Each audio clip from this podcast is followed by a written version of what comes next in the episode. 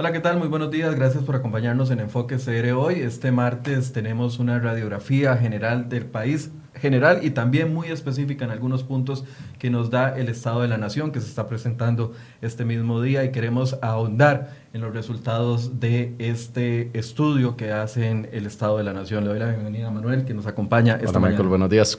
¿Cómo anda?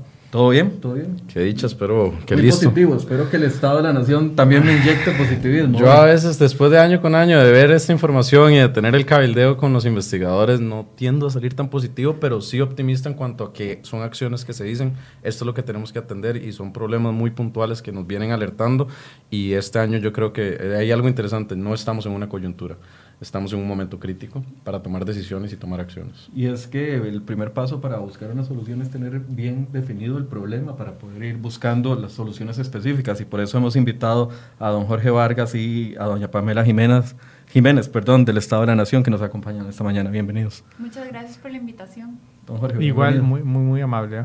Tal vez empezamos, Manuel. Sí, quis- quisiéramos explicarle un poco a las personas de qué se trata el informe y por qué vamos a hacer una radiografía general para ir especificando, es decir, qué es lo que va a tener nuevo este informe y de nuevo resumir qué es lo que viene haciendo, alertando o diciéndonos el, el programa Estado de la Nación desde hace ya más de dos décadas. Mire, eh, el informe piensa usted que es, en primer lugar, un sistema que da seguimiento de la salud del país, qué está pasando en la economía, qué está pasando en la sociedad, en el ambiente, en la política. Y un sistema de seguimiento es como cuando uno va al médico cada cierto tiempo y lo chequean, a ver cómo uno va.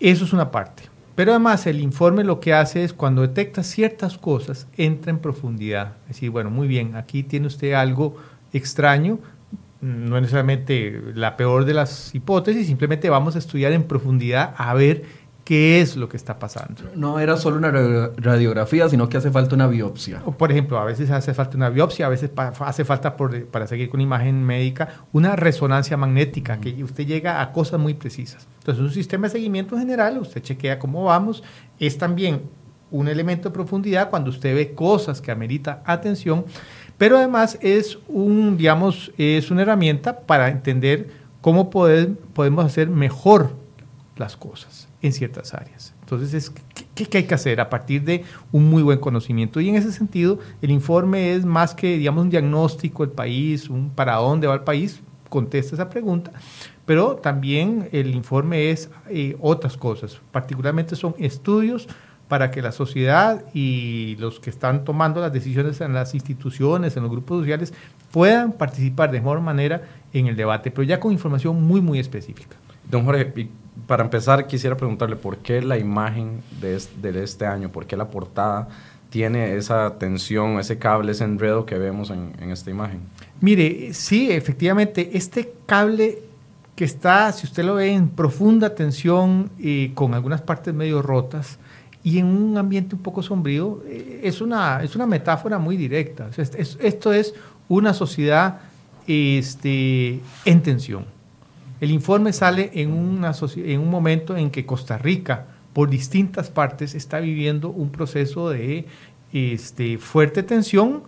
y hay- esa tensión ha llevado a que algunos elementos de nuestra convivencia se estén deteriorando, aunque el cable que es fuerte resiste todavía, resiste y ahí está la esperanza. Pero también tenemos que actuar. Es una portada que llama a y convoca a las mejores fuerzas del país a actuar porque un cable así no resiste para siempre. ¿verdad? Entonces sí, es una imagen muy directa, no es para empezar a especular, eh, ah, pudiera ser, no, es así de simple. Y, y creemos que era necesario comunicar que estamos en un momento en donde hay que tomar decisiones, que esas decisiones tienen costos, de que estamos en un periodo complicado en donde vamos a tener que administrar sacrificios y vamos a tener que ser con un criterio de justicia y de razonabilidad para que la distribución de los sacrificios no ocurran dos cosas que siempre ocurren. Primero, que los que se llevan la paliza son los de abajo y la gente con más influencia son los que logran eh, tratos especiales. Bueno, nosotros con este cable lo que estamos diciendo, vean, esta, con esta tensión no se juega. No, es que le iba a agregar, el, el año pasado veíamos la tortuga vuelta al revés y entonces inmediatamente uno veía la portada y decía, bueno, es el, el, el, el país estancado, el país sin movimiento, pero donde uno ve el cable, uno ve que todo está entrelazado. Tal vez hemos estado muy enfocados en el tema económico en los últimos meses por la discusión fiscal, pero si ese eslabón de ese cable se rompe, se viene abajo muchas otras cosas, como la parte social, la parte de pobreza, incluso la educación. Estamos viendo eh, un, tema complicado que no habíamos visto durante mucho tiempo en el, ámbito de la educación, por ejemplo. Yo creo que sí, y Pamela va a poder ahondar en eso. Por ejemplo, el tema fiscal eh, no es solamente un tema contable, de que nos hace falta plata, es también un problema. O que nos estamos endeudando muy rápidamente, es también un problema de cómo usted maneja la deuda. Pero tiene que ver con la capacidad de esta sociedad, o sea, con el tipo de Estado que esta sociedad tiene, lo que quiere hacer este, esta sociedad con ese Estado, cómo quiere invertir los recursos. Este, y entonces, vea, eh, tal vez una reflexión más personal, o sea, a los ticos nos cuesta tomar decisiones, preferimos patear el tarro hasta donde, hasta donde uno pueda, para que los otros sean los que se eh, coman el chicharrón.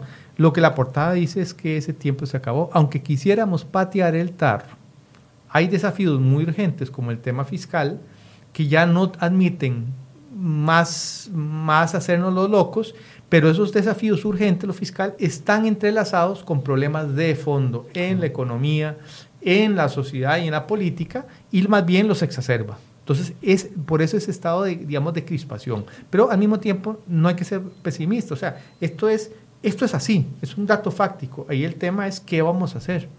Y, y yo creo que en cualquier casa, si, si, uno, si esto fue, este cable estuviera en casa, uno iría, mira, a toda la familia, diga, hagamos algo, no podemos permitir que esto siga así. Podemos empezar tal vez con la parte de economía, con el capítulo oportunidades, estabilidad y solvencia económicas. En primer rasgo, en primer término, los rasgos generales de qué es lo que nos dice de cómo son estos resultados económicos que analiza el Estado de la Nación, Pamela, pero si nos puede profundizar, porque yo sé que ya tienen varios años hablando del déficit fiscal, hablando de nuestra situación financiera, hablando de temas económicos puntuales, pero si el informe es claro y me llama mucho la atención cuando dice no es un momento más el que vivimos, el que es lo que está atravesando Costa Rica no es una situación o una coyuntura, un paréntesis como en el pasado, sino que vivimos justamente un momento crítico. Bueno, sí, creo que efectivamente es un momento crítico, pero hay que dejar claro que no es crítico porque pasaron acciones muy puntuales o específicas. O sea, es crítico porque varios de los riesgos que el Estado de la Nación ha advertido en ediciones anteriores se comienzan a materializar. Y entonces eso qué es lo que significa? Un desgaste en materia de desarrollo humano sostenible. En temas de situación económica, la situación no es menos compleja. Eh, es bastante complicada. En, en, el sector real de la economía lo que vemos es una desaceleración de la economía. Uno de los principales motores de la economía, que son los hogares, que cuando gastan, eso significa que las empresas van a invertir más porque están teniendo más renta, les están desacelerando y la inversión se está, se está contrayendo. Y eso para las señales de la economía es bastante preocupante y eso también se traduce en menos oportunidades laborales menos oportunidades laborales para las personas y, los, y los sectores más que se, ven más afectados son los sectores más vulnerables, mujeres, jóvenes, personas que trabajan en microempresas, personas con baja calificación educativa.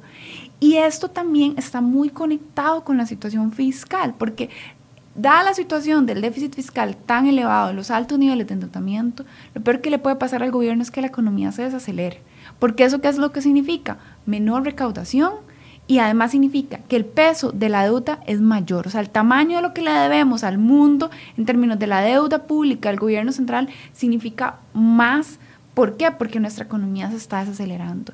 Y eso es bien complejo. Entonces, lo que ahí la idea principal que plantea el capítulo es de que el costo de hacer un ajuste aumentó la magnitud de hacer el ajuste aumentó, las repercusiones de hacer un ajuste son más complicadas y además en una coyuntura internacional que también es más complicada. Y lo que planteamos es que el país desaprovechó una oportunidad de bajas tasas de interés, bajas presiones y ahora estamos en una coyuntura internacional con mayores presiones en las tasas de interés, con ciertas amenazas de políticas proteccionistas que nos puedan afectar en términos de ventas en el sector exportador y en términos de, las inversiones, de la inversión extranjera directa. Y entonces la situación del sector real afecta la solvencia del gobierno y afecta el costo, el sacrificio que va a tener que hacer el país para realizar un ajuste, porque cada vez es más complicado para el gobierno conseguir los recursos necesarios para para mantener el funcionamiento, porque hasta el momento el Estado costarricense ha mantenido su funcionamiento. Pamela, esta, esta radiografía que ustedes hacen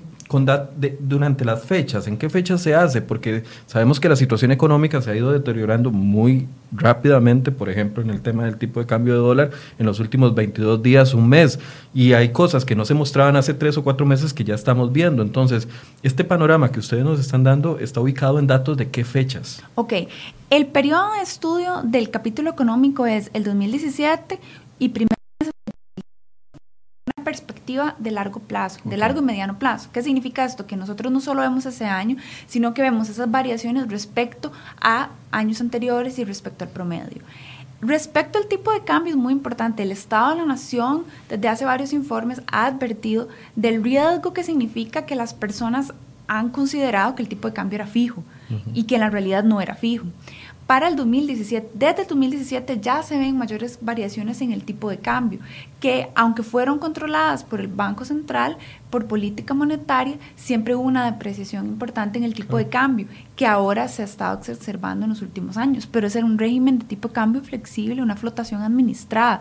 Eh, es lo que uno hubiera esperado desde hace varios años, pero más bien nosotros hemos advertido que los altos niveles de endeudamiento, especialmente en moneda extranjera, cuando las personas consideran que el tipo de cambio es fijo y que en la realidad no es, era de alto riesgo. Por eso decimos, muchos de los riesgos que hemos advertido se han empezado a materializar y en términos de endeudamiento vemos que el endeudamiento en moneda extranjera se redujo.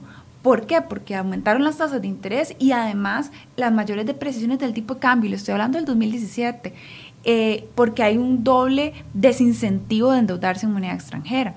Eh, hay que esperar las cifras a cierre del 2018, pero probablemente esa tendencia va a continuar. Pamela, quería poder enlazar eso con lo que la gente está sintiendo, porque efectivamente cuando usted habla de componentes de la demanda, de cómo esto afecta o el enfriamiento de la economía, tal vez en la calle nos va a costar verlo y entenderlo, pero ustedes lo relacionan con una pérdida histórica de puestos de trabajo y lo llaman así, una histórica. Entonces, ¿cómo fue, por favor, relacionar esta situación, cómo todos los componentes de la demanda, excepto el gasto del gobierno, se contraen, cómo esto nos termina afectando en el día a día y nos termina afectando en, en el mercado al cual tenemos que acudir la mayoría personas. Es una cadena, digamos, bastante sencilla. O sea, si las personas vemos una reducción en la confianza de los consumidores y una de reducción en las expectativas de los empresarios. Entonces también hay un ambiente de menor confianza, tanto de los hogares como de las empresas.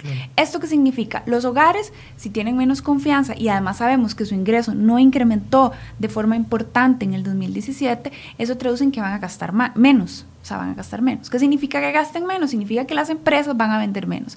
Si las empresas venden menos, no van a hacer probablemente todas las inversiones que tenían planeadas y eso significa además que no van a contratar tanta gente, porque si la empresa está vendiendo menos, no van a contratar tantas personas. Por eso, el hecho de que se desacelere el consumo de los hogares es muy preocupante, porque es, es algo que mueve la economía y que el si los hogares gastan, genera más trabajo, uno lo ve. Si las empresas empiezan, la gente va y compra y compra y compra, y las empresas necesitan más personas para atender toda esa demanda. Y eso se traduce en una pérdida importante en puestos de trabajo y que es bastante preocupante. Pero esto, esto lo, atañen directamente al tema de, de, la desconfianza que existe en el ambiente o a factores ya más específicos como desempleo, etcétera. Bueno, hay distintos factores. Es imposible decir que todo se debe a desconfianza. Eh, hay una parte también de que la, los el ingreso de los hogares no incrementó, o sea, de forma importante, o sea, fue prácticamente mínimo. Entonces, pues, si su ingreso en términos reales no está incrementando de forma importante, pues entonces eso también va a desincentivarlos a gastar, a gastar más. Y además la, la inflación incrementó de 0,77 más de 2% entre el 2016 y el 2017. O sea, los precios también están incrementando. El aumento en los precios del petróleo afectó el costo de los alimentos y esto se traduce en un aumento en gran medida en el costo de consumo para los hogares de menores recursos. Y ahí afecta, eso afecta toda la cadena de producción y eso termina haciendo que las empresas contraten menos personas. Y por supuesto hay un tema de desconfianza, pero también hay mayores presiones en los precios, tasas de interés, tipo de cambios. Podemos decir que gran parte de los factores se movieron eh, decimos en perspectiva negativa, o sea, no se moviera en una condición favorable para la economía. Antes de hablar de déficit fiscal, que sí le queríamos preguntar, porque el, el, informe de nuevo alerta que necesitamos un ajuste estructural, hace un llamado a una reactivación económica sobre eso, por lo mismo que decía Pamela del costo de hacer un ajuste muy, en un corto plazo, de hacer un ajuste en un año sería carísimo. ¿Por qué sería tan caro y por qué hace, por qué urge de nuevo y con, con particular fuerza a reactivar la economía? Eh, mire, una de las cosas que el, informe aporta, de ya de cosas muy específicas, es algo que en Costa Rica no se conocía muy bien hasta hace poquitos años, pero que ahora gracias a la información del mismo Banco Central tenemos, y es un factor estructural, que la economía de Costa Rica, por la manera en que está organizada la producción, genera poco empleo, aun cuando crezca. Genera nos cuesta mucho. ¿Y por qué? Porque lo ideal sería tener un montón de sectores que tengan un montón de encadenamientos hacia atrás y adelante, que le compran un montón de otros sectores y que le venden. ¿Por qué? Porque cuando usted mete un colón ahí, pues, pues inmediatamente usted lo, lo, lo distribuye. Y, lo mismo con empleo, porque son sectores, imagínense, sectores que estén bien encadenados y además que generaron mucho empleo. ¿Cómo? Comprándole y vendiendo. Entonces los otros sectores tienen que contratar gente para poder eh, enfrentar la demanda de estos sectores. Lo ideal es tener mucho de eso. La economía costarricense tiene casi nada ahí. La mayoría de los sectores están poco encadenados. Entonces, esto tiene un elemento, a partir de lo que decía Pamela, que la reactivación en general, usted no puede decir, ay, reactivémonos, en general. No, no, ahora hay que decir dónde usted tiene que realmente tratar de impulsar la reactivación para generar más encadenamientos, porque usted le pone el acento a sectores que no generan mucho empleo y tampoco están compran ni venden a otros sectores, usted no va a mover la aguja. Entonces, una cosa interesante que hace el informe es ese análisis, decir, vean, tenemos que poner el acento en la reactivación económica, correcto, pero además no es una reactivación económica en general, sino es en sectores que tengan valor agregado, que estén muy amarrados con otros sectores y que además multipliquen el empleo. Y ahí, ahí incluso identificamos en qué sectores son más proclives de hacer eso que otros. Podemos poner algunos ejemplos. Mire, por ejemplo, hay, podemos decir que hay sectores, por ejemplo, el café, el tipo de actividad o, digamos el tipo de actividades ligadas a turismo, pues no hay, no hay una actividad que lamentablemente en las cuentas nacionales, cuentas nacionales que debiera, que se llama turismo, pero sectores que están muy ligados a eso. Vean, en turismo usted compra servicios y vende y todo. Eh, café, ¿por qué? Porque el café hace años, por ejemplo, dejó simplemente Costa Rica de vender eh, el, grano. el, grano. y sino que le metió marcas y, y, le metió café orgánico y eso, eso creó toda una estructura como de integración vertical y, y además le generó mucho valor agregado. Por ejemplo, ¿qué quiere decir eso? Cuando usted ve la piña, la piña es un ejemplo de lo que hacíamos nosotros en el café hace 50 años, que era agarrar la piña y exportarla. Y usted, los, los del café dijeron, hombre, hay, hay que hacer algo algo nuevo. ¿Por qué? Porque están entrando en el, en el, terreno internacional nuevos países como Vietnam que también producen café bueno. Entonces hay que distinguir. Bueno, entonces a la hora de fomentar, por ejemplo, sobre todo en el área rural, fuera del Valle Central, actividades, tendríamos que poner mucho énfasis en cómo generar valor agregado en esas cadenas de lo que ya tenemos. Don, don Jorge, una pregunta. ¿Es posible la reactivación económica en el, en el, clima y en el panorama económico que tenemos? Porque en esa misma silla ha estado sentada la ministra de Hacienda, aquí hemos tenido diputados reclamando o exigiendo reactivación económica, pero todo el mundo lo pone muy en general y hasta ahora escucho una persona que dice, bueno, no, hagámoslo por sectores. ¿Es posible en este clima? Mire, sí es posible. O sea, yo diría que solo no es posible cuando ya usted está muerto. posible es distinto. Difícil, sí, es más difícil. ¿verdad? Y ahí es donde el tema principal en la reactivación, usted tiene que ser como muy, muy preciso, nuevamente, en qué está reactivando. Y no se trata de escoger ganadores, decir, oh, sí, vamos piña y a este sí o a este no, sino crear condiciones, digamos, que ser condiciones para decirle a la gente, mire, si usted le agrega valor acá, si usted hace este tipo de inversiones, nosotros también le podemos apoyar con, por ejemplo, capacitando personal. Eh, hay muchas cosas y cosas. Estamos Banco para el Desarrollo, por ejemplo. Por, simplificación de trámites. Simplificación de trámites. O sea, usted, pero, pero no lo hace en general sino con una perspectiva, si usted va, por ejemplo, en la zona norte y dice, bueno, vamos a crear reactivación en la zona norte, traigamos industria aeroespacial. Eh, mire, no va a ocurrir ahí. ¿Por qué? Porque no está el personal, nadie se va a ir. Usted, usted tiene que ver lo que hay en la zona y en la zona lo que usted tiene es mucha producción agrícola tiene capacidades institucionales, conéctelas.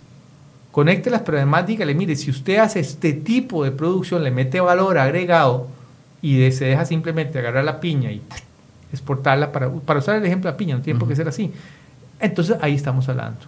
Entonces me parece que eh, sí es posible, pero usted tiene que ahora sí meterle un poco más de mente. No solo le trata de decir, ah, bajamos las tasas de interés, si eso fuera posible, no es tan sencillo. O, mire, vamos a simplificar trámites en general, no. ¿Qué tipo de trámites vamos a...? ¿Y para cuáles negocios? Y, para, y eh, nos interesa mucho ver exactamente. Entonces, claro, y eso es fundamental por lo que decía Pamela. O sea, eh, la reactivación, una, una, desaceleración económica cae en el peor momento para nosotros, en el peor momento. Porque si en estos momentos la economía estuviera creciendo más rápidamente, parte del problema fiscal se hace más livianito. Pero como señaló muy bien Pamela, el año pasado tuvimos como la tormenta perfecta. Se nos, y aumentamos el déficit en el gobierno. Y aumentó el endeudamiento como 10 veces más que el crecimiento de la economía. Además, nos subieron las tasas de interés sobre esa deuda y se nos desaceleró la economía. Claro, ¿qué pasó? Que el cálculo que hace Pamela y el grupo de investigadores, dicen, en el año 2016 el costo del ajuste fiscal, que es lo que yo tengo que hacer para equilibrar, para que los ingresos y egresos estén equilibrados y estabilizar la deuda, que no nos siga creciendo tan rápido, era tres, un poquito más de tres puntos del Producto Interno Bruto. En un solo año estábamos a final de 2017 en cinco. Y eso nos plantea un problema, vea, vea qué problema, y tal vez Pamela pueda ahondar en eso. El actual paquete fiscal con el cual nos hemos agarrado a MECOS, en esta sociedad, lo que va a dar, suponiendo que la economía no se acelere más, es 1.3 puntos del Producto Interno Bruto por la vía de ingresos a finales del 2019 y se supone unos dos puntos adicionales al 2022 en ahorros por el lado del gasto. Y, ahora, absolutamente necesario hacer eso pero al mismo tiempo absolutamente insuficiente. Es que era lo que quería preguntar, si dentro de esas valoraciones ya analizan la o sea, los posibles escenarios en caso de tener el paquete fiscal o, la ley de fortalecimiento de las finanzas públicas o no tenerlo, si, si marca una diferencia, digamos, en este panorama que, que, tenemos actualmente. A ver, hay, hay un tema. El ajuste efectivamente, lo que nosotros estimamos a finales de 2017 es 5 puntos del PIB. Eh, pero si nosotros decimos, bueno, vamos a hacer el cierre de instituciones, incrementar los impuestos lo suficiente para en un año tener un ajuste de 5 puntos, usted está haciendo un, ajuste tan fuerte en la economía que más bien se, les acelera y entonces más bien la medicina le sale más cara que la enfermedad. Entonces, este tamaño, esta estimación que nosotros hacemos, lo que nos da una idea más de un ajuste de mediano plazo que ocupa el país. ¿Por qué? Porque usted no puede decir de un día para otro, bueno, en esta casa se come solamente una vez al día. O sea, si usted lleva comiendo cinco veces al día haciendo meriendas, no puede hacer un ajuste drásticamente porque probablemente todo el mundo se va a enfermar. Entonces, lo que nos dice es, primero, el ajuste que ocupamos en el mediano plazo, pero además la importancia de la reactivación. Porque si nosotros logramos reactivar la economía, solo por medio de la reactivación el tamaño del ajuste se reduce solo por medio de reactivación económica. ¿Por qué? Porque significa incremento en los impuestos y reduce el tamaño del peso de la deuda. Entonces la reactivación es fundamental, pero no es sencilla, no es decir reactivo y, las cosas suceden. O sea, la, implementación de trámites en específicos, por ejemplo, en permisos de construcción o en temas de permisos ambientales o en permisos de, de salud, para que las empresas puedan lograr implementar sus inversiones cumpliendo los reglamentos que ya existen, pues lograríamos una mejor en la reactivación y que además los hogares consuman más. Pero no es algo tan sencillo, o sea, no, se hace tan sencillo, pero además también hay que considerar un ajuste de ese tamaño, no podemos esperarlo de un proyecto y que sea para hoy, porque eso significa un ajuste drásticamente. O sea, es como que usted tiene un problema de peso y le dicen, bueno, tiene que reducir, tiene que 20 kilos mañana y después salir corriendo y pues se va, se va, a desmayar, se va a caer. O sea, eso es lo que, eso es lo que uno podría, eso es lo que sucedería si uno hace un ajuste tan fuerte drásticamente. Quería pasar ya ahora al capítulo de equidad e integración social, don Jorge y Pamela, para poder conversar. Todos los años el Estado de la Nación nos vuelve a, alertar, nos vuelve a poner los números con respecto a la pobreza, pero sí quería especificar en qué trae nuevo este informe, porque Hace, hace unas semanas veníamos hablando de ese mentado 20% que el país viene estancando y, ha subido, ha bajado y lo que se dijo en la administración anterior, pero que nuestra estructura sigue siendo igual. Estructuralmente seguimos teniendo los mismos problemas que tienen a casi 1.700.000 personas en condición de pobreza por una u otra medición. Entonces, ¿qué nos dice este capítulo nuevo? Mire, eh, una de las cosas creo que, que es más interesante en este, en, en este análisis de los problemas sociales por el lado de la pobreza es que le metemos una perspectiva territorial al análisis de la pobreza y lo relacionamos con otros factores, por ejemplo, el crecimiento de la violencia homicida o el crecimiento de la actividad de, digamos, eh, de, drogas. ¿Y ¿Por qué? Porque hay que dejar de ver la pobreza en general en las grandes regiones, sino ya hacer análisis mucho más específico. Y ahí usted em, empezamos a ver, y creo que son los aportes del capítulo, que hay territorios que están siendo, digamos, como que se le, le caen muchas pulgas al mismo tiempo. Hay una, gran, una presencia de pobreza mayor al usual, hay temas de falta de empleo, hay temas de falta de escolaridad, hay temas de eh, violencia homicida mucho, muy superior a otras y este, también de temas de incautación de drogas. Entonces, ¿qué trae el informe? Bueno, justamente a partir de esas realidades se hace una pregunta. Bueno, si yo tengo que hacer un programa en donde yo tenga que cortar ese vínculo que hay entre pobreza en algunos territorios, pobrezas, homicidios, este, baja escolaridad y todo, ¿cómo, cómo, ¿qué elementos debería tener esos programas de atención? Entonces ahí nos damos cuenta que hay en ciertos territorios, por ejemplo, si usted va a tratar de este asunto en, en, en, el Caribe, particularmente en Limón, ahí la receta encontramos que tiene que tener un énfasis muy grande en temas de empleo. En tema, el tema de empleo es clave para hacer prevención ahí. Pero si usted se va a la zona sur, que es también muy pobre, la receta es un poco distinta. Ahí el tema usted tiene que entrarle mucho, con mucho más énfasis en temas de escolaridad. Entonces, ¿qué es el aporte?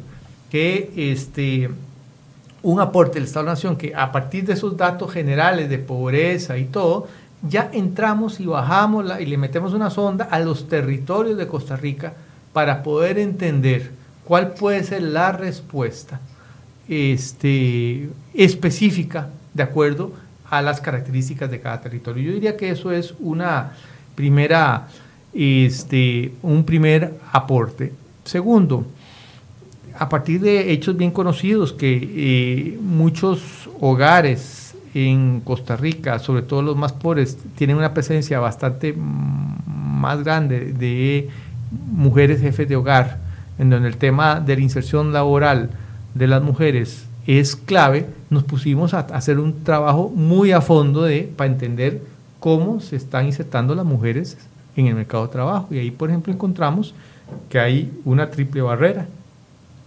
Hay una barrera eh, que le impide entrar al mercado de trabajo, falta de red de cuido. Pero las que logran entrar eh, al mercado de trabajo, este, a pesar de que tienen una, este, una mayor preparación en promedio que los hombres, les afecta más temas como el desempleo, o, o, están en con más precarios que los hombres. Entonces hay una barrera de acceso, que es porque tienen que cuidar los chiquitos, los adultos mayores, no tienen quien les apoye, pero las que logran entrar se enfrentan con mucho más, eh, más énfasis que los hombres con problemas de selección. Eh, estando en la lista, ¿quién da trabajo? Oh, a usted. ¿Por qué? Bueno, en principio es hombre, aunque Pamela, por ejemplo, pudiera tener, y el de hecho es en las mujeres que están mejor preparadas. Piense que de la gente que trabaja, prácticamente uno de cada dos mujeres tienen nivel de bachillerato en comparación con uno de cada tres de los hombres. Pero además tienen un problema de valoración. Es decir, aún las que están trabajando, cuando usted comprende eh, taco a taco, hombre versus mujeres, hay una brecha, se le paga mejor a los hombres. Entonces nosotros decimos, ok, ya no solo hay que ver el, tema de pobreza y los problemas sociales en el territorio y ver dinámicas específicas que son territorio a territorio, sino también empezar a actuar sobre estas barreras. Para, para, poner un ejemplo y tal vez podemos profundizar más en la brecha, el Estado, el informe de Estado de la Nación 2018 dice que si las mujeres están, que están desocupadas o fuera de la fuerza de trabajo obtuvieran un empleo, la pobreza total se podría reducir a casi la mitad. Hace un, un ejercicio, corre el modelo, toma como ejemplo esta brecha que estaba hablando don Jorge y ese sería el impacto que tiene en la pobreza. Entonces, donde ustedes profundizan con respecto a la brecha y encuentran esto, ¿Cómo, ¿Cómo explicárselo a la gente qué es lo que vive? Porque probablemente las mujeres lo van a tener muy consciente y lo van a tener muy presente porque probablemente ya enfrentaron esa triple discriminación. Pero ¿cómo hacerle entender al país que no solo es un tema social, no solo es un tema de igualdad, igualdad sino es un tema económico? Claro, eh, es, fundamental entender un poco que en gran medida una parte de la discriminación de las mujeres eh, hacia las mujeres se explica por su rol, su, su rol que tiene en la sociedad costarricense en temas de maternidad. ¿Por qué? Porque hay un tema, digamos, de selección que está relacionado en que el patrono dice no la contrato porque después queda embarazada y eso significa que le tengo que dar licencia de maternidad. Y los hombres, aunque en el camino de su vida laboral decidan ser padres o, sean, o son padres, no, no, les tienen que dar un obstáculo. Nunca va a ser un obstáculo porque no hay licencias de paternidad. Y luego lo mismo ocurre en, temas de valoración, o sea, hay, discriminación hacia las mujeres muy relacionado con su rol social de que se le ha delegado de que es la encargada del cuidado de los hijos. Si en este país existiera una licencia de paternidad obligatoria, que es muy poco bienvenido en, una situación de alto déficit fiscal, es hablar de una de licencia de paternidad, no habría ese tipo de discriminación, porque para el patrono sería indiferente contratar a un hombre o una mujer, a ambos les tiene que dar una licencia. Entonces, y esto tiene un, o sea, esta discriminación que viven, viven las mujeres en el ámbito laboral se, vea, se, se ven afectadas en términos de los ingresos que reciben. Y en muchos casos son jefas de hogar que, tienen que dar sustento a sus hijos y eso limita aún más en términos económicos la subsistencia del hogar. Entonces es fundamental, o sea, el impacto que puede tener una política eh, que reduzca estas brechas no es solamente para que las mujeres logren tener acceso a los trabajos o para dar igualdad de condiciones, sino que eso tiene implicaciones muy fuertes en temas económicos y además incluso en temas de consumo. O sea, si, las, si, si reduciéramos la brecha en términos de ingreso, significa que las mujeres tendrían mejores ingresos, para sus hijos, para sus hogares, y eso significa un mayor gasto en los hogares. O sea, tiene beneficios económicos el tema de mayor incorporación de las mujeres al mercado laboral y mejores condiciones en términos de ingreso y reducciones en las brechas de desigualdad y pobreza. Yo, yo ligado a lo que, al argumento que daba don Jorge ahorita con respecto a que las condiciones eh, de pobreza van ligadas a otros eh, temas por, por zona, me, hace plantearme si las ayudas económicas que damos como país eh, están logrando abarcar o llegar a las zonas que verdaderamente lo necesitan, porque pareciera que lo más fácil eh, es dirigir nuestras eh, ayudas económicas y sociales a, todos los sectores por igual. el, índice o la medición es el que gane menos de esto, o el que tenga menos de esto, o la que tenga tres hijos en para tener, no sé, avancemos o para tener una ayuda de limas. Y ahí me, me, hace cuestionarme si la calidad de la ayuda social que estamos dando no está incentivando a la gente a buscar una forma de subsistencia y de salir adelante. o sea, que la ayuda sea una herramienta para salir adelante. Yo sobre eso diría que el país ya tiene la información para hacer programas sociales de mucho mayor calidad y mucho mejor direccionados. Todo, estamos a, como a las puertas de ello. Usted me dice, ¿cómo? Bueno, porque este país tiene dos herramientas que todavía no hemos explotado para ese fin, que es el expediente digital único en salud, que tiene la información sobre las personas y sus familias, más de 4 millones y medio de personas, se va a llegar a saber exactamente dónde viven. Y además tiene el Sistema Nacional eh, de Registro Único de Beneficiarios, el CINIRUBE, que lo que tiene es el registro de más de 1.400.000 personas de quién recibe qué a dónde y cuándo la política Con todas las, de un montón de instituciones Correcto. una base si usted cruce, si usted cruza el EDUS, eh, digo, el EDUS con el, el expediente digital único de salud que tiene toda una ficha sociodemográfica, usted va a poder decir, bueno, ¿a dónde están los chiquitos que no están llegando al kinder? Por ejemplo, ya, pero no en general, no cuánto, no, ¿a dónde? Este, a, a, qué poblaciones estamos dando la ayuda, estas ayudas y por qué no están llegando del otro lado la sequía? Entonces, diría que ya este, Costa Rica está a punto, tiene la información, las herramientas, pero todavía no lo ha hecho para este, empezar con esas intervenciones totalmente específicas, texturadas, de acuerdo con los territorios, pero no región Huetán Norte, no, no, a nivel incluso de barrio, este país puede llegar en el corto plazo a saber. Eso, por supuesto, se va a enfrentar con la rigidez institucional, porque hay instituciones que concibieron un programa hace no sé cuántas décadas y se sigue haciendo lo mismo.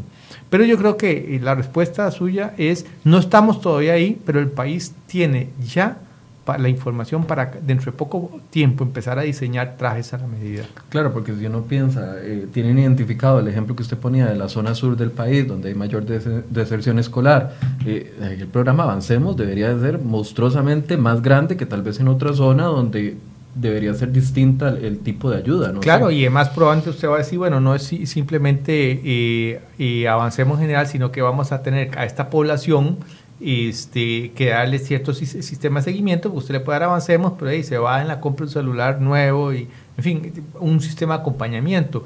Eh, o, eh, entonces, o es una educación además de otro tipo.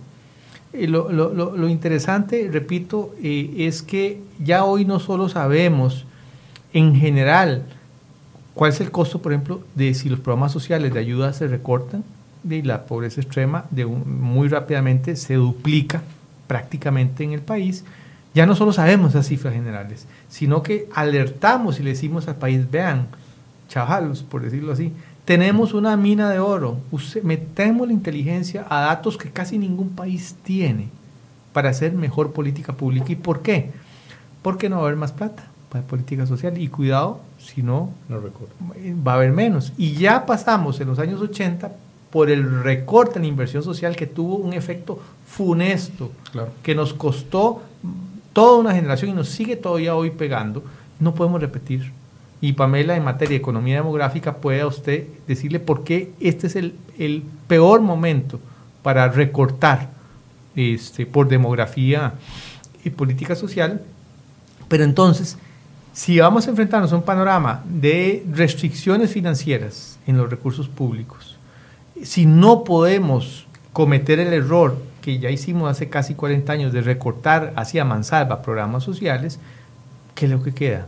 ponerle inteligencia a las cosas, empezar a diseñar las cosas distintas. Y afortunadamente, y eso es parte de la alerta que es el Estado de la Nación, tenemos tenemos eh, la información, las masas de información para hacer cosas distintas y yo diría que no solo sería un error, sino un crimen no hacerlo.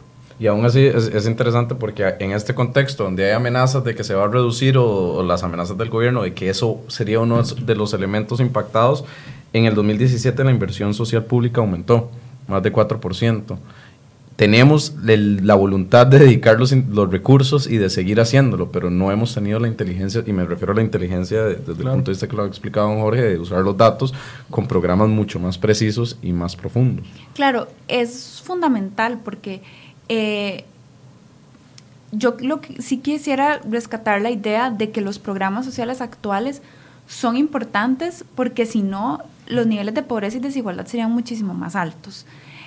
¿Qué es lo que podemos hacer? Bueno, de pasar de una política que ha sido más diseñada en términos asistencialistas a una política más enfocada de acuerdo a las necesidades territoriales o por sexo, de qué es lo que necesitan las mujeres, qué es lo que necesitan los hombres, cómo están en el territorio las brechas sociales y, y ser una tener una política más focalizada y además con información novedosa como este tipo de bases de datos. Pero eso no significa quitar totalmente, drásticamente y, y, ver cómo nos va con, los, con lo otro. Hay un proceso, porque ya tenemos la experiencia de la crisis de los años 80. O sea, nos tomó más de 20 años recuperar los niveles en términos de inversión social que teníamos, en términos reales, antes de que empezara la crisis. O sea, el costo de recuperarnos, digamos, podemos decir que hasta ahora estamos ya empezando a recuperarnos de lo, del, y ya estamos alcanzando los niveles en términos reales que teníamos antes de que comenzara la crisis. Entonces, hacer las cosas mal sería un retroceso enorme en términos eh, de desarrollo humano. Y agregaría una cosa, perdón, y no lo dijo Pamela pudiendo decirlo mucho mejor de lo que yo lo voy a decir, pero estamos entrando en una fase del desarrollo de la sociedad donde tenemos muy pocos niños y jóvenes. Comparativamente. En los años 80 habían chiquitos, pero salían hasta por debajo de la... Eh, pero hoy en día, por cambios en las normas de, o las, en las costumbres, lo que sea, de, las parejas tienen uno, dos a lo sumo o ninguno. Entonces quiere decir que en los años, dentro de 25 años, más o menos así, usted va a tener que una gran cantidad de gente muy mayor, que va a depender de las ayudas públicas, y una comparativamente reducida población joven. Entonces, imagínese lo que significa, si usted tiene pocos jóvenes y niños, no darle la mejor educación y los mejores trabajos. Y, ahí, es importante no caer en, un, en, una tentación, porque cuando las personas piensan en envejecimiento de la población, dicen, ah, hay menos niños, quitemos y reclutemos educación y inyectemos al IBM y al sistema de pensiones y a salud que están quebrados. Eso sería un error garrafal, porque usted más bien necesita que esos niños sean lo más productivos posibles, porque cada vez son más niños que tienen que sostener a más adultos mayores, entonces usted necesita que cada uno de esos niños sacarlos de condición de pobreza, mejorar el nivel educativo porque tienen que ser mucho más productivos de lo que somos nosotros, tener mejor perfil educativo y, inyectarle dinero a un sistema de pensiones solamente por inyectarlo, en realidad usted no está resolviendo el, problema. Y entonces, en términos demográficos, es bien Yo casi caigo en la tentación, pero no era esa específicamente.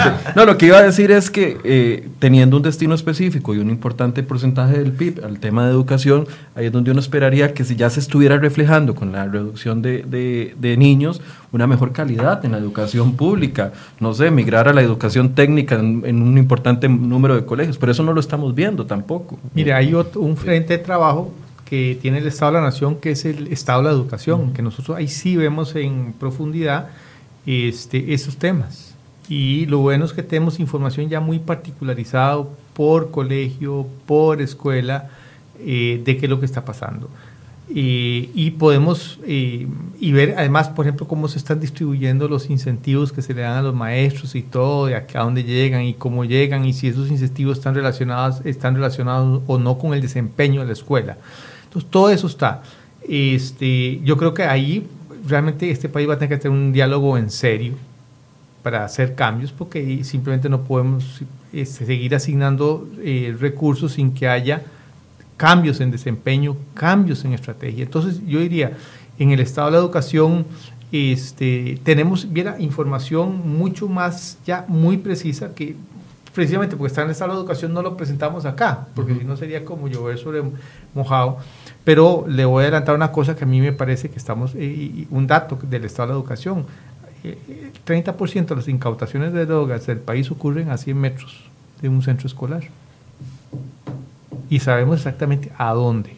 ¿Cómo ocurre eso? Vea, cruzando la base de datos eh, de georreferenciada de centros de escuelas con la base de datos del Instituto Costarricense de Drogas. Si además tuviéramos ahí clavado el EDUS y el CINERUVE, podríamos decir, bueno, pero ¿qué clase, qué es lo que está pasando? ¿Qué clase de comunidades?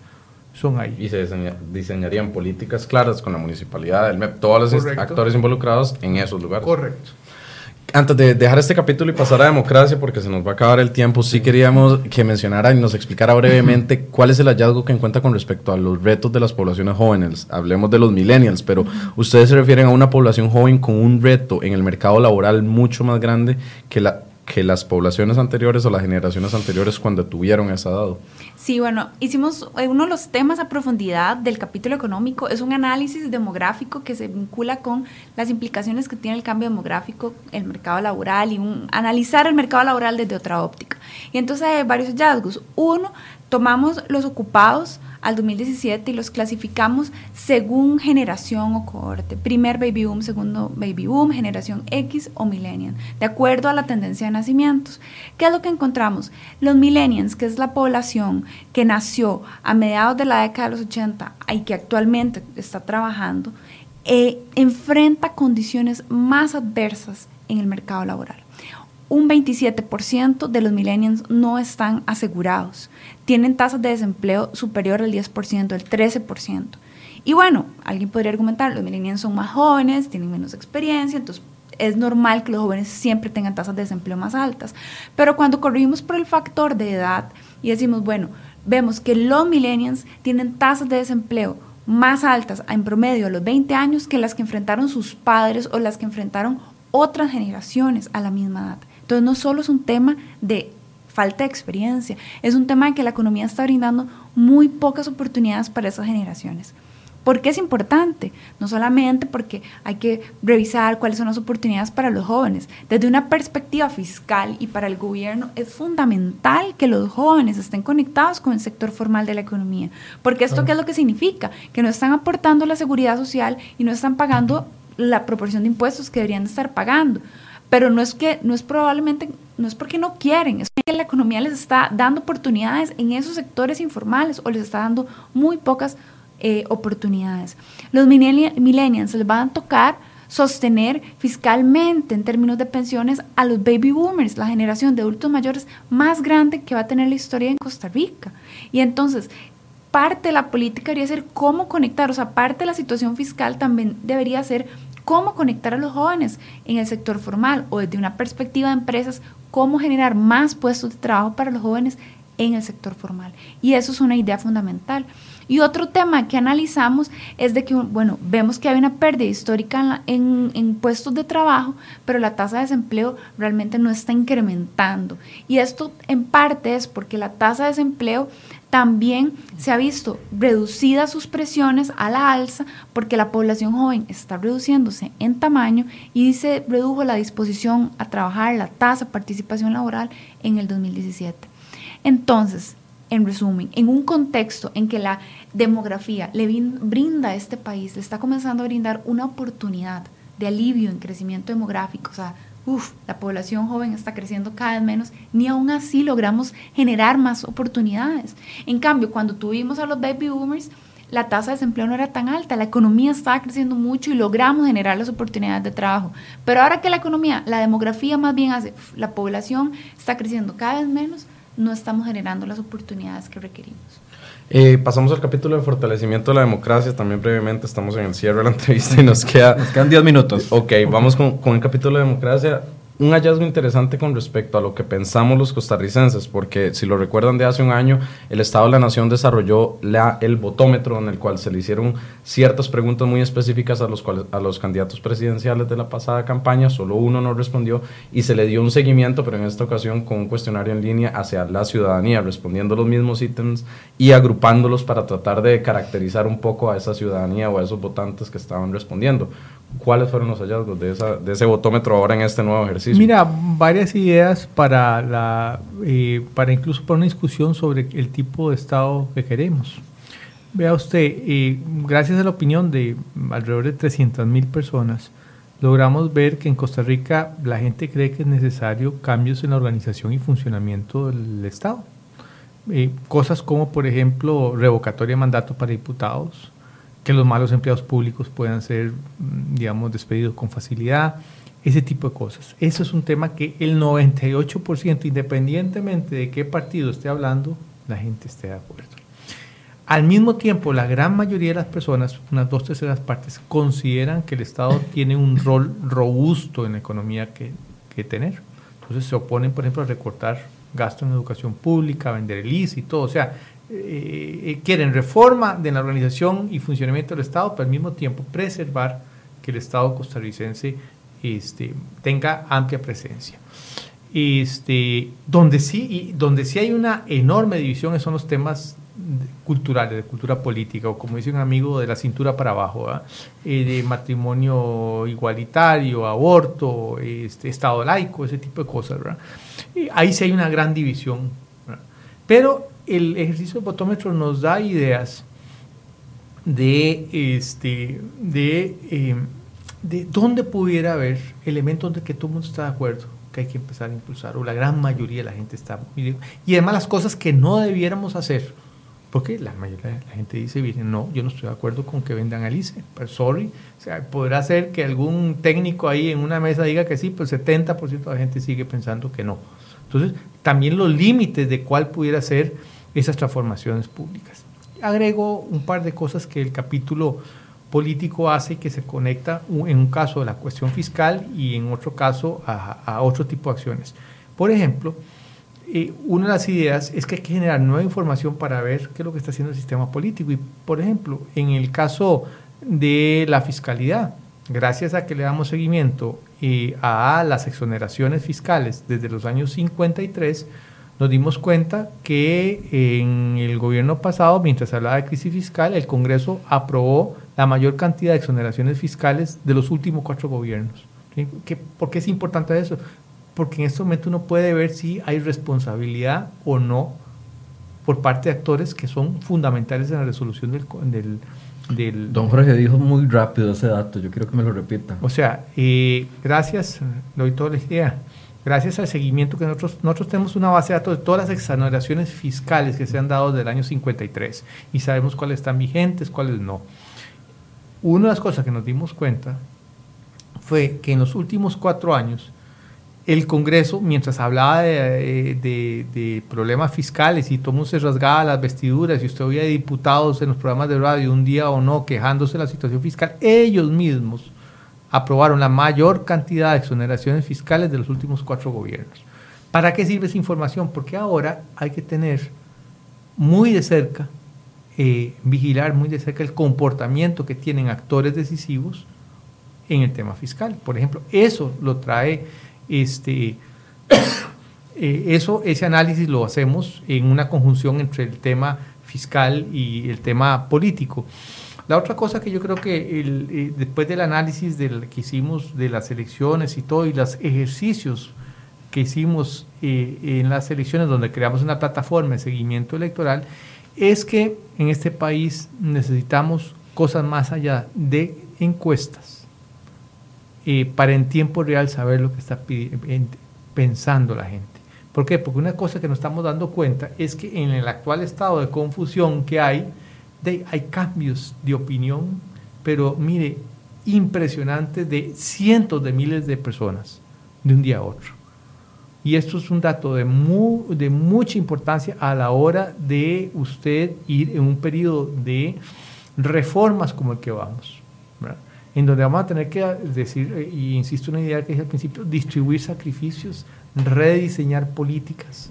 Este, y entonces, ¿qué es lo que está pensando la ciudadanía? Yo lo que les puedo decir con los instrumentos de, que hicimos de análisis de redes, de, del botómetro, de panel electoral, donde dimos seguimiento a un mismo grupo de gente a lo largo de toda la campaña política, nos dimos cuenta que hoy en Costa Rica la gente hoy en día puede estar opinando A y al día siguiente puede estar opinando B este, que está a veces descontento por unas cosas, por otras, este, y que es fundamental entonces tener una lectura casi, repito, en tiempo real sobre lo que la gente está pensando. Creo que mucho de eso se refleja también en lo que hemos visto en las últimas dos administraciones, pero que se ha venido repitiendo al menos en las últimas cuatro, de que gana la presidencia, pero muy débiles en la Asamblea Legislativa y esto no permite que sea por falta de negociación o por falta de visión o por egoísmos, etcétera, podemos calificarlo de muchas formas, no permite que grandes políticas o grandes cambios se, se, se generen, porque un gobierno muy fuerte con un millón trescientos mil votantes, pero con solo 10 diputados,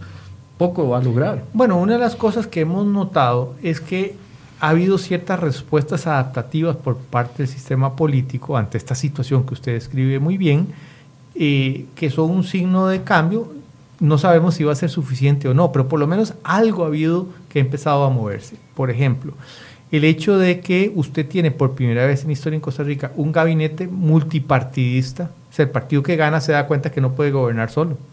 Entonces llama a gente de un partido y llama a otro y crea una coalición en el Ejecutivo, es una respuesta adaptativa. O una segunda respuesta adaptativa fue haber metido el plan fiscal en el procedimiento de la vía rápida, la TICA, ¿verdad? La vía rápida, porque en vez de durar 20 meses, que es lo que dura, vamos por 10 u 11 12, y, no, ya casi. Y, no sabemos si va a salir o no, pero por lo menos si sale, va a salir a la mitad del tiempo que, eh, que en teoría toma una ley en ser aprobada, si usted tiene suerte. Pero bueno, eso es una... O sea, los mismos diputados que están comportándose irresponsablemente, aprobando extensiones y todo, hicieron un acto responsable, decir, miren muchachos, esto por la vía ordinaria no, No sale. sale.